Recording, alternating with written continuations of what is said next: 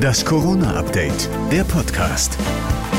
Hallo zusammen, ich grüße euch. Heute ist Dienstag, der 1. Februar und hier kommt die aktuelle Ausgabe des Corona-Updates, der Podcast für euch. Nachrichtenstand ist 12 Uhr. Ich bin Thorsten Ortmann. Hallo. Kurz vor dem Start der Olympischen Winterspiele in Peking gibt es im deutschen Team den zweiten Corona-Fall. Eines von 85 Teammitgliedern wurde nach der Landung in China positiv getestet.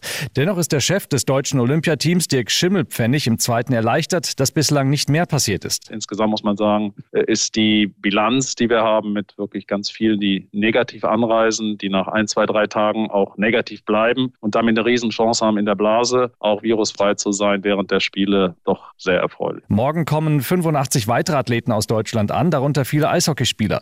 Bislang gibt es 232 Infektionen bei Teilnehmern der Spiele. Das IOC will aber keinen Maximalwert festlegen, ab wann die Spiele abgebrochen werden. Vielmehr will man gucken, inwiefern die Infektionen in der Blase zusammenhängen.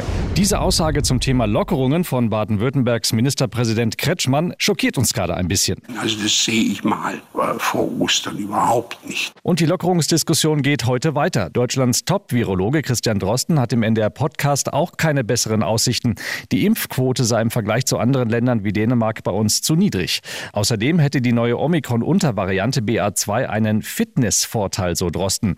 Als wenn Omikron nicht schon fit genug wäre bei aktuell über 200.000 Neuinfektionen. Drosten glaubt, dass die Osterferien ein geeigneter Zeitpunkt für Lockerungen wären, weil die Omikron-Welle gerade durch viele Infektionen in den Schulen gespeist würde. NRW-Gesundheitsminister Laumann bei NTV. Lass uns doch einfach mal warten, bis wir den Peak haben. Mein Kollege in Berlin Berlin, Herr Lauterbach, sagt ja, das wird Mitte Februar der Fall sein. Und ich glaube, dass man dann auch, wenn man dann sieht, dass die Zahlen wieder runtergehen, ganz klar Lockerungen machen sollte. Und es ist ja auch so, dass eine Ministerpräsidentenkonferenz auf den 16. Februar terminiert worden ist, wo dann diese Fragen besprochen werden sollen. In den USA könnte es bald den Peaks für Kinder ab fünf Jahren geben. BioNTech und Pfizer haben dort eine Notfallzulassung für ihren Impfstoff beantragt.